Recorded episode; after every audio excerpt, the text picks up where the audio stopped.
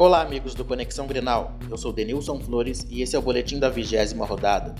Com bom futebol, o Grêmio venceu no último domingo o Corinthians na Arena por 3 a 0.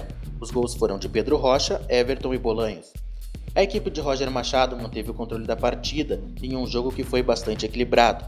O tricolor chegou a ser ameaçado, porém seu sistema defensivo não pecou. Fechando a rodada, o Inter enfrentou a Chapecoense na Arena Condá e perdeu por 1 a 0, gol de Martinútil.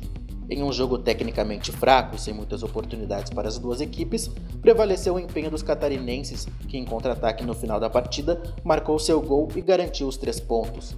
Com a vitória, o Grêmio subiu para a terceira colocação com 35 pontos e no domingo, novamente às 11 horas da manhã, enfrenta o Flamengo em Brasília, no estádio Mané Garrincha. O Inter configura na 15ª posição com 22 pontos e também no domingo, às 16 horas no Beira-Rio, recebe o São Paulo. Para o Conexão Grenal, Denilson Flores.